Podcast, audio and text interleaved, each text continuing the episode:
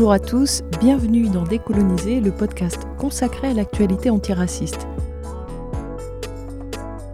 Mon nom est Malika Salin et je vous retrouve chaque semaine pour aborder une question en lien avec le racisme. Décoloniser est un espace où parler de lutte, de résistance et où essayer de comprendre comment fonctionne le racisme pour mieux le combattre.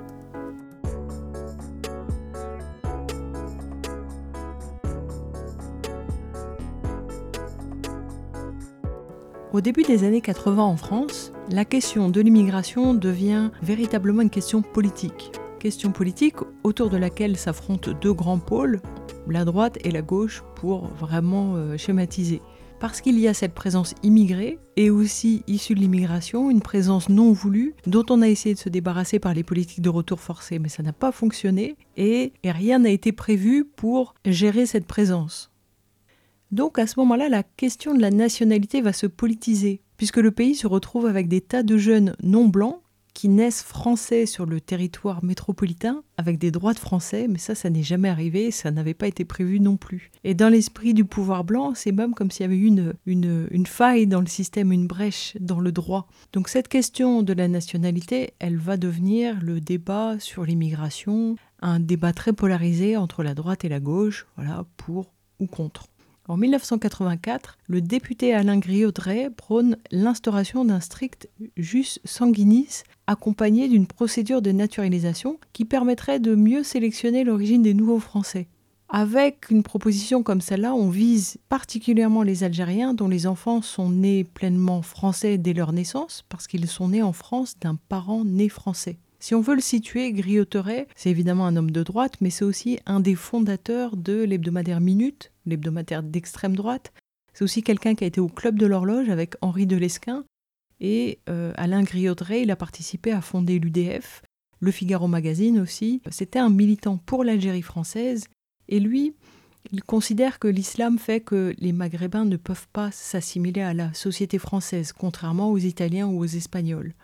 La même année, 1984 toujours, Bernard Stasi, que l'on connaît puisque plus tard il a dirigé la commission Stasi de triste mémoire, Bernard Stasi sort un livre qui, à l'inverse, prône le métissage. L'économie française a besoin des immigrés, le mélange des cultures, des religions, l'universalisme. Tout l'inverse de la position de Griaudret, c'est l'immigrophilie, une pure posture politique dans une configuration comme celle-là très polarisée, pour ou contre en devenant une question politique, l'immigration, elle devient surtout une thématique du champ politique blanc sur laquelle s'écharpent les partis politiques. Et à cette époque, les mots-clés sont intégration, immigration, seuil de tolérance. On sait que ça va évoluer au fil des décennies. L'entourloupe, elle est vraiment du côté des discours. C'est pourquoi on doit toujours prendre l'habitude de regarder les actes, sinon on ne comprend pas ce qui se passe. Et pour les actes, on peut dire que la droite a voté la loi Bonnet en 1980, l'une des plus dures pour les étrangers et qui a mis en place la rétention administrative. Les socialistes, quand ils arrivent en 1983, ils suppriment la loi Bonnet. Quelques points pourraient montrer qu'ils sont favorables aux étrangers, mais les mineurs peuvent toujours être reconduits à la frontière. Et les étrangers en attente de déportation peuvent être détenus dans l'attente de leur expulsion. Alors certes, la période est limitée à 7 jours, elle est entourée de quelques garanties, mais le principe, lui, demeure. Et ça, vraiment, c'est un principe qui est valable, tout ce qui touche aux droits des étrangers, mais aussi aux questions de justice et de racisme. La nuance entre les deux pôles, droite et gauche, dans les actes, elle n'est pas si nette, elle n'est pas aussi nette que dans les discours. Mais ce qu'ils font, eux, c'est qu'ils construisent ce contraste entre gauche et droite sur des questions annexes une question de culture, de tolérance, de xénophobie, d'art, d'esthétique, de cinéma. Hein, dans les années 80, on voit de belles arabes, de belles noires, dans la mode, dans la littérature, le cinéma, la télévision, ou bien, mais nous, ça nous est égal, que nos adversaires aiment la musique orientale ou valorisent l'histoire des immigrés, s'ils détiennent des étrangers en attente d'expulsion. Ça, ça en fait politiquement nos ennemis. Pourquoi cette pratique en particulier? Parce que cette pratique, c'est un héritage de l'internement administratif. Et nous, quand on entend internement administratif, il y a une alarme qui sonne. Danger, racisme.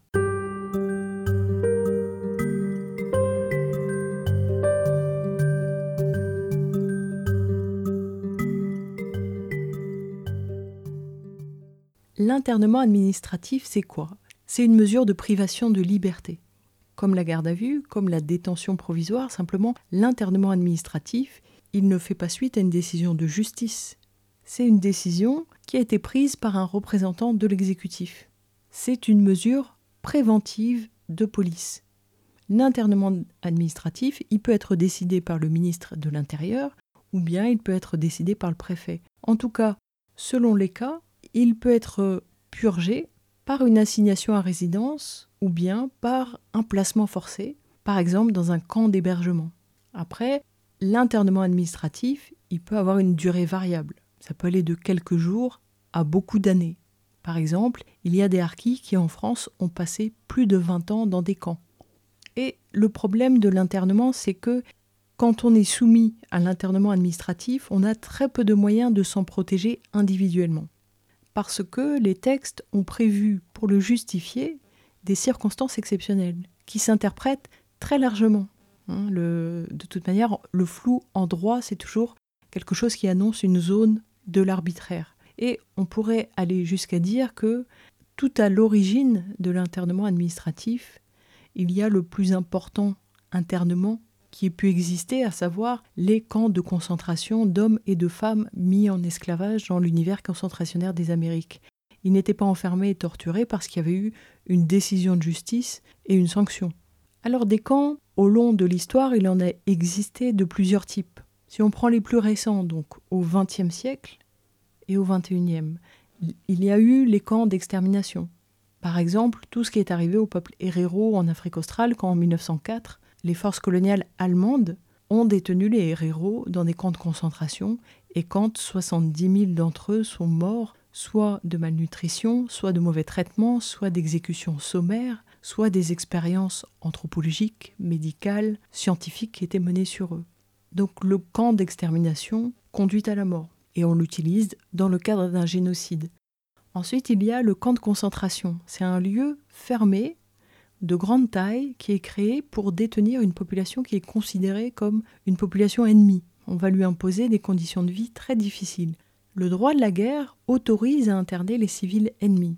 Simplement, il va y avoir une espèce de glissement qui fait que euh, les gens internés dans des camps, dans l'histoire, ont pu être des opposants politiques, des résidents d'un pays ennemi, des groupes ethniques, des groupes religieux spécifiques, des civils aussi d'une zone critique de combat, ainsi, en Libye au début du XXe siècle, les colons italiens ont utilisé les camps d'internement pour mater la révolte des autochtones et pour contrôler la population, parce que la population, était fortement derrière le Shir Omar al-Mokhtar, qui était le leader de la rébellion. Et les Italiens voulaient mater la révolte. Pour ça, ils ont massivement parqué la population, et la population, comme les conditions de vie étaient très dures et comme il y avait des violences, la population mourait, et elle pouvait également être, euh, être exécutée parce que les Italiens pratiquaient l'exécution pour l'exemple. D'ailleurs, quand les Italiens capturent finalement, au terme de plusieurs années, Al-Mortal, ils l'exécutent dans un des camps après avoir fait venir 20 000 Libyens pour leur envoyer un signal et pour en même temps signifier la fin de la pacification. Donc là, on est quand même déjà dans un détournement de l'usage légal également quand les Américains détiennent dans des camps de concentration sur leur territoire des Japonais américains après Pearl Harbor. Là aussi, les Américains étaient dans un détournement raciste de l'usage légal des camps en temps de guerre. Pendant les deux guerres mondiales, des camps sont mis en place par la France pour interner des individus réputés dangereux pour la défense nationale ou pour la sécurité publique. Donc on considère que l'institutionnalisation, c'est-à-dire la normalisation des camps, elle date de 1939. On y met les civils du camp ennemi, évidemment, mais on y interne aussi des juifs, principalement étrangers, des résistants, des engagés allemands de la Légion étrangère, des Roms, comme par exemple au camp de concentration de Montreuil-Bellay, et puis aussi des antifascistes euh, d'Europe centrale qui, qui étaient venus se réfugier en France. En 1945, la pratique est délaissée, mais elle va reprendre quelques années après, d'abord sur le territoire algérien en 1956, avec des camps de regroupement. Là, la France veut lutter contre le FLN, donc elle va définir des zones accaparées par les Français, où les Français regroupent la population sous des villages de tentes, et ces villages de tentes sont sous surveillance militaire très stricte, et dans le reste de la zone, toute vie est interdite et sera supprimée. Dans ces camps, on pouvait trouver jusqu'à un millier de civils, Mais comme les conditions étaient très strictes, très rudes, et que les gens étaient privés de leurs terres, la mortalité était élevée, surtout chez les enfants. Sur le territoire algérien, ce sont les militaires qui arrêtent, qui maintiennent dans un centre de transit pour interroger, avec plein de guillemets interroger, puisqu'on sait que interroger c'était torturer, puis transfèrent dans un camp pour une durée illimitée. Entre les prisons, les camps d'internement, les centres spéciaux et les assignations à résidence, il y a 40% de la population algérienne, enfants et vieillards compris, qui a été d'une manière ou d'une autre enfermée. D'ailleurs, en 1959, un rapport officiel pose la question pour l'Algérie dans quel objectif continuons-nous à arrêter et interner? Ou on continue comme ça et on transforme l'Algérie en un vaste camp de concentration? Ou on réfléchit à la libération des internés? Donc eux-mêmes reconnaissait à quel point c'était massif. Et c'est la technique française, hein, puisqu'elle est aussi utilisée au Cameroun contre les indépendantistes de l'UPC. Et elle est utilisée sur le territoire métropolitain. L'état d'urgence de 1955, on l'avait déjà vu, il autorise l'assignation à résidence des personnes dangereuses pour l'ordre public. Ce qui est une manière pudique de dire les Algériens. Le texte de 1955 précise qu'il n'y aura pas de camp. Pourtant, un an plus tard, il y a des camps, pardon, il y a une prise en charge et un hébergement. Les premiers temps, il fallait que la personne ait d'abord été condamnée pour terrorisme et ensuite elle était internée dans un camp. Donc les gens passaient de la prison au camp d'internement. Mais ce critère a été levé en 1958 par l'ordonnance du 8 octobre qui a autorisé l'internement administratif ou bien l'assignation à résidence, je cite, des personnes dangereuses pour la sécurité publique, en raison de l'aide matérielle, directe ou indirecte, qu'elles apportent aux rebelles des départements algériens. Et pourtant, là, les camps sont légalement interdits. Pourquoi l'assignation à résidence? Parce qu'elle permet de contrôler le domicile, hors procédure judiciaire. Et surtout, donc désormais, la police, elle peut interner en métropole sans passer par un juge et sans limite de durée. Donc la police arrête, Ensuite, sur autorisation du préfet, elle transfère en camp d'internement après un passage au camp d'identification. Et ce qui permet de ratisser large, ce sont les contrôles d'identité. Donc on retrouve euh, une logique qui nous est familière, c'est la logique de l'état d'urgence. L'idée que, euh, bah, puisque la justice impose une procédure trop contraignante et qu'il y a tous ces suspects-là qui pourraient passer entre les gouttes, on va privilégier les pouvoirs de police sur ceux de la justice. Une chose est sûre, quand on fait ça, on n'est pas un état de droit. Côté territoire algérien, où ici, les conditions de vie sont extrêmement difficiles. Et les, personnes qui sont internées, bah, toute leur vie, elle est sous autorité des responsables du camp. Et la torture, évidemment, est courante, particulièrement euh, sur le territoire algérien. Ici, les personnes qui ont été internées en France, ça a concerné 14 000 personnes. Alors en France, les gens passaient donc par un centre d'identification à Vincennes et ensuite il y avait des centres de triage et les Algériens étaient orientés vers ces centres d'assignation à résidence surveillés. Ces centres ont été installés courant 1959 sur des sites militaires. Il y en a eu donc à Larzac dans l'Aveyron, à Vadenay dans la Marne, à Toll dans l'Ain et à Saint-Maurice, l'Ardoise dans le Gard. Et comme l'État avait peur que le FLN intervienne à proximité de ces camps, il y avait des barrages de CRS sur 30 km autour. Ces camps étaient gérés par le ministère de l'Intérieur. Le Larzac, il était généraliste. Et c'est là que le niveau d'endoctrinement des assignés était déterminé. Ensuite, le camp de Toll était réservé aux jeunes de moins de 25 ans. Valdenay accueillait les cadres. Saint-Maurice-l'Ardoise les nationalistes non frontistes. Et au total, il y avait 3500 places. Après être passé à l'Arzac, on pouvait être étiqueté soit fanatique, soit dur, soit mou, soit irrécupérable. Imaginez vivre dans le camp des irrécupérables. Donc dans ces camps, évidemment, il y avait la discipline militaire, des cours de français, de la propagande pro-française. Comme il y avait différents profils de clients de la police, l'administration en profitait aussi pour tester des techniques. Techniques de guerre psychologique intense, censure du courrier et de la presse, fouilles systématiques, s'ajoutent à ça les intimidations et les interventions de nuit, les tentatives de retourner les internés, de briser la cohésion interne, identifier et isoler les leaders potentiels. Ce qu'il faisait aussi, c'est qu'il défaisait les groupes, les reformait Et une fois identifiés les leaders, il les déplaçait, et particulièrement en période de ramadan, pour les casser psychologiquement. Et ceux qui avaient une charge de famille, il les menaçait de couper les allocations. Et malgré tout ça, ils vont échouer parce que la, stratégie du FLN pour contrer euh, ce qu'on pourrait appeler une déradicalisation avant l'heure, c'était si efficace que la France a perdu sur ses populations internées. Parce que euh, les fanatiques, les durs, les irrécupérables, ils ont réussi à s'y organiser, à cadrer aussi les mous pour que les mous ne fassent rien qui aille contre leur intérêt. Et, et donc, ils résistaient de toutes les manières possibles. Par exemple, en boycottant le français, ou bien en faisant une grève de la faim.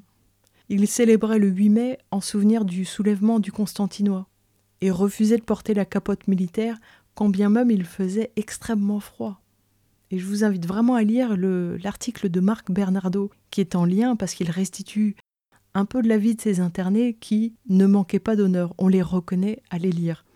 Avec les accords d'Évian, tous ces gens sont libérés, très peu de temps après, on va retrouver dans ce même lieu, après qu'il a été un petit peu rénové, les harkis qu'on a évoqués tout à l'heure. Harkis qui débarquent en tout hein, à plusieurs milliers, euh, ça représente autour de 80 000 personnes concentrées dans le sud de la France. Pour prendre la mesure de ce que la France leur a fait, on a besoin de revenir un petit peu en arrière.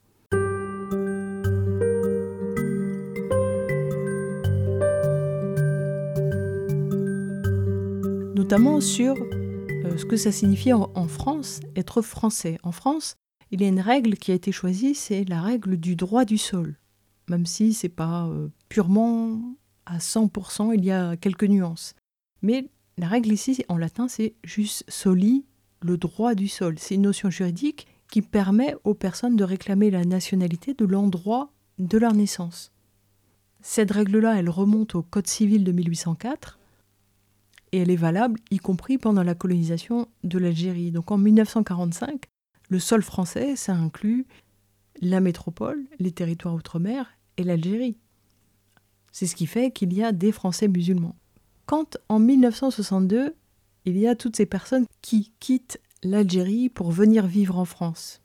Seulement une partie va conserver sa nationalité. Et c'est vraiment intéressant d'écouter les catégories parce que aujourd'hui encore, en 2020, il y a des gens pour dire oh, mais on est tous français, il n'y a pas de différence. Pour dire ça, faut être vraiment inconscient de l'histoire de son propre pays parce que l'État français a passé son temps à instituer des différences.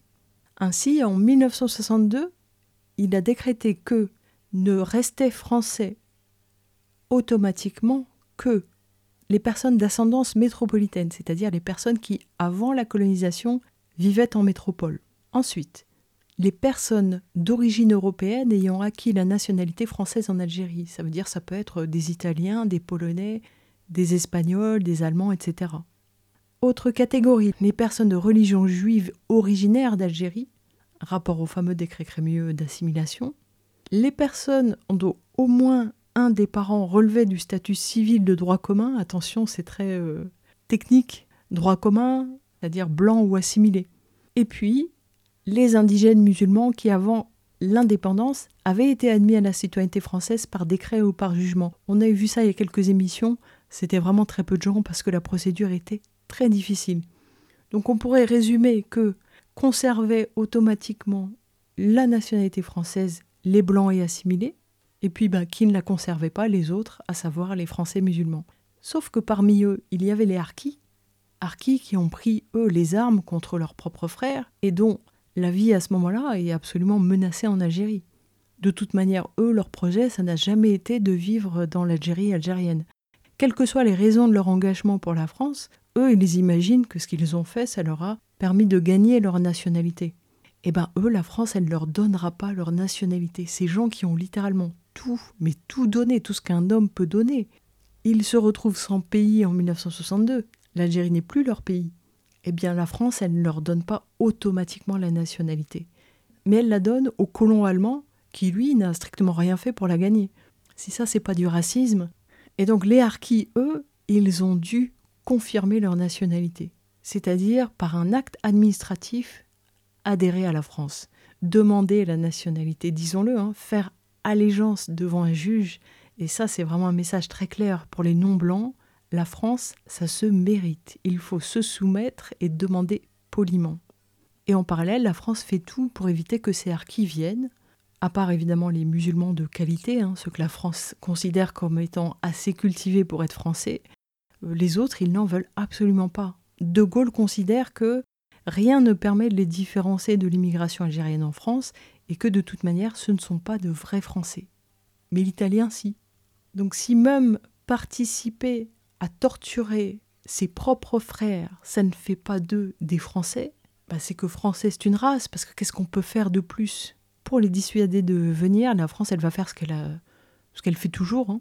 Elle met en place une procédure administrative écrite extrêmement complexe, donc euh, complètement dissuasive, parce qu'il y a peu de chances que ça aboutisse. Et eh bien malgré ça, il y en a quand même qui arrivent à être rapatriés et qui confirment leur nationalité en arrivant.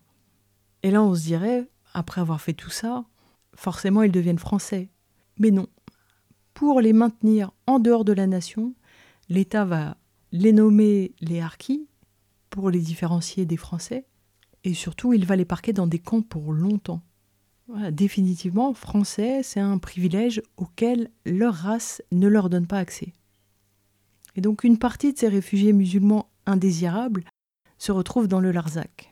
Les préfets n'en veulent pas parce que ils ne veulent pas se retrouver avec sur leur territoire à la fois des pieds noirs, des anciens Loès, des Algériens et des Harkis. Pour eux, ça peut tourner vinaigre. Et donc là vient l'idée d'isoler ces Harkis. L'armée est sollicitée pour installer des camps de transit et de reclassement, et puis pour encadrer. Ainsi, dans un camp, ce sera un régiment de tirailleurs marocains qui va encadrer les familles. Mais il ne faut pas s'imaginer que tout le monde se met en quatre, parce que euh, au même moment, il y a les Européens rapatriés qui arrivent, et donc les harkis ne sont absolument pas la priorité, bien au contraire. Donc finalement, ils vont être placés dans des zones forestières inhabitées, qu'ils vont euh, par là repeupler, et puis en même temps, les autorités se disent que euh, comme ce sont des zones où il y a des risques d'incendie, cette présence peut être positive. Donc il y aura évidemment le, camp de Rivesaltes, le très grand camp de Rivesaltes, où 22 000 d'entre eux vont passer avant d'aller dans euh, les hameaux forestiers. Des supplétifs guinéens aussi vont passer par, euh, par euh, Et ces hameaux forestiers, ces camps de transit, ce sont des ghettos. Des ghettos qui maintiennent les harkis dans un état de mineurs, parce qu'il y a un règlement intérieur sévère, parce qu'ils n'ont aucune autonomie ni liberté de circulation, parce qu'ils vivent en vase clos, ils vont même à l'école dans le camp entre eux, on leur livre la nourriture pour qu'ils n'aillent pas faire de courses à l'extérieur, ils ne sortent que pour travailler. Et quand les adultes enfreignent le règlement, ils peuvent être internés en psychiatrie pour plusieurs mois, internement dont ils reviennent en général en ayant perdu la raison. Et certains vont passer énormément d'années dans ces camps. Et pourtant, sur le papier, ce sont des Français. Ça, c'est de l'internement administratif, sur critères racial. Donc quand les socialistes légalisent la rétention administrative en 1981, les centres de rétention administrative, bah, ils le font dans le prolongement de toute cette histoire. Ils institutionnalisent des lieux de privation de liberté qui sont contrôlés par la police et qui ne dépendent pas de l'administration pénitentiaire. C'est pas le pénitentiaire qui surveille hein, dans, ces, dans ces lieux, c'est la police.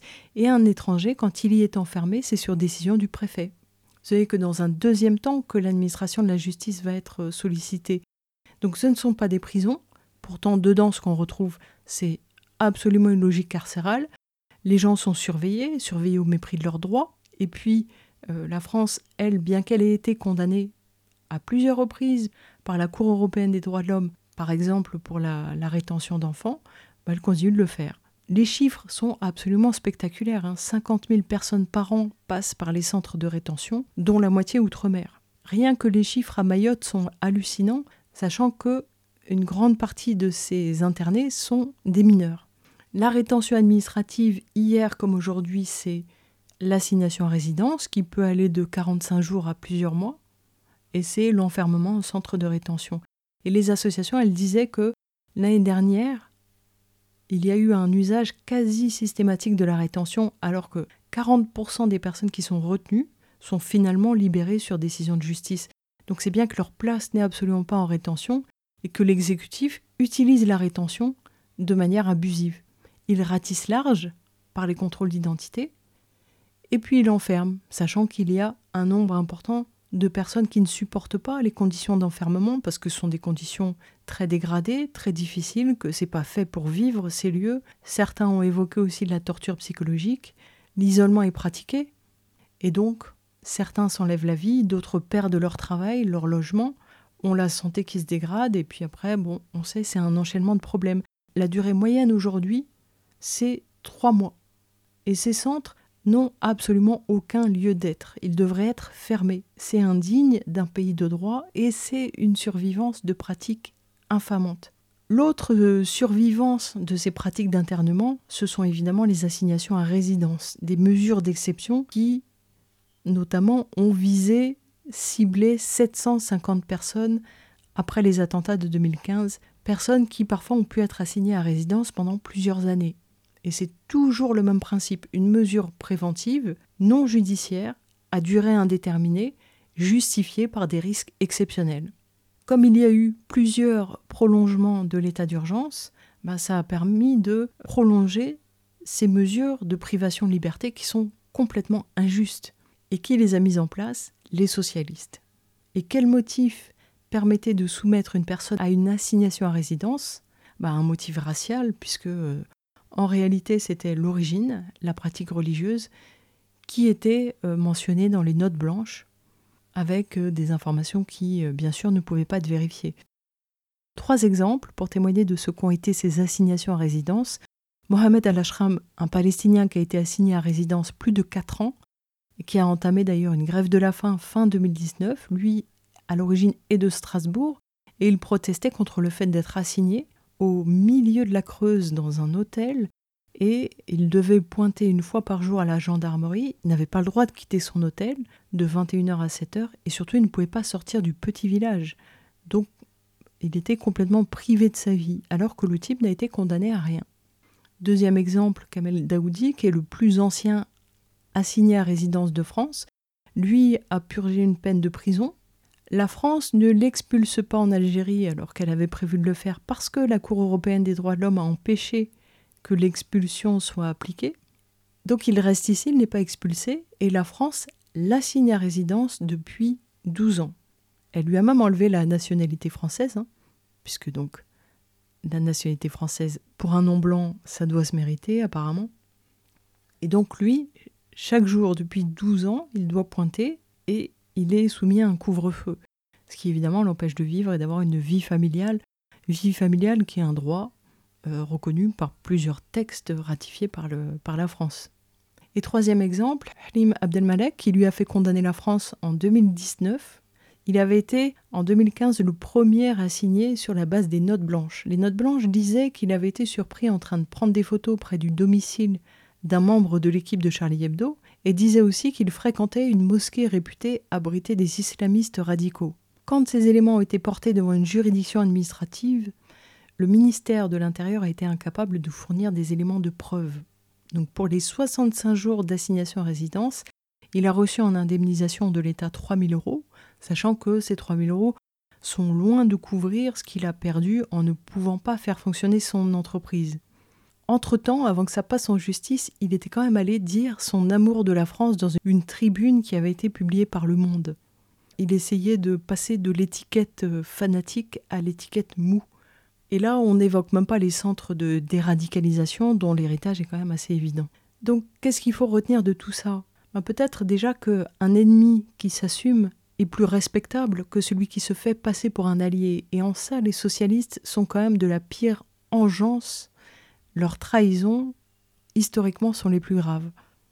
Ensuite, quand on connaît le traitement des harkis par la France, il faudrait vraiment être fou pour croire au discours méritocratique français, croire que si on se donne du mal, la France nous traitera comme des Français.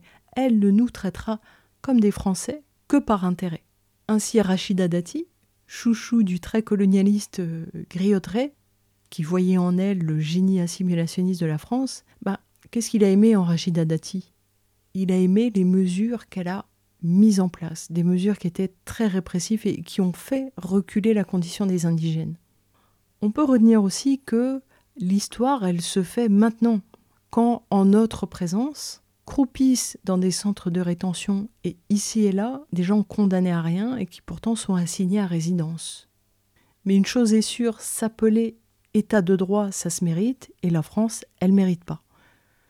Et enfin, ce qu'on peut faire, c'est un constat que euh, la littérature sur l'histoire des camps, elle fait abstraction de la période des traites, et ça, c'est quand même très choquant. Ça montre une forme d'éclatement, c'est-à-dire que tout, tout est décontextualisé, tout est éparpillé et perd complètement de son sens. Et on essaie d'examiner les choses détail par détail.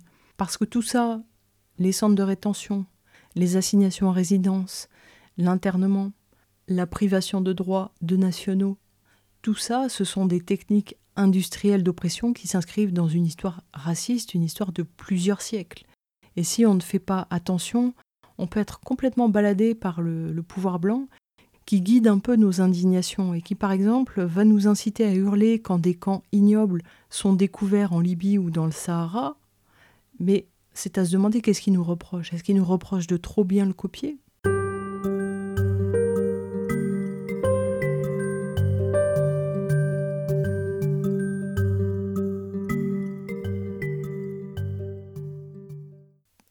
Pour l'Algérie passés par le camp du Larzac et dont le souvenir nous gonfle de fierté.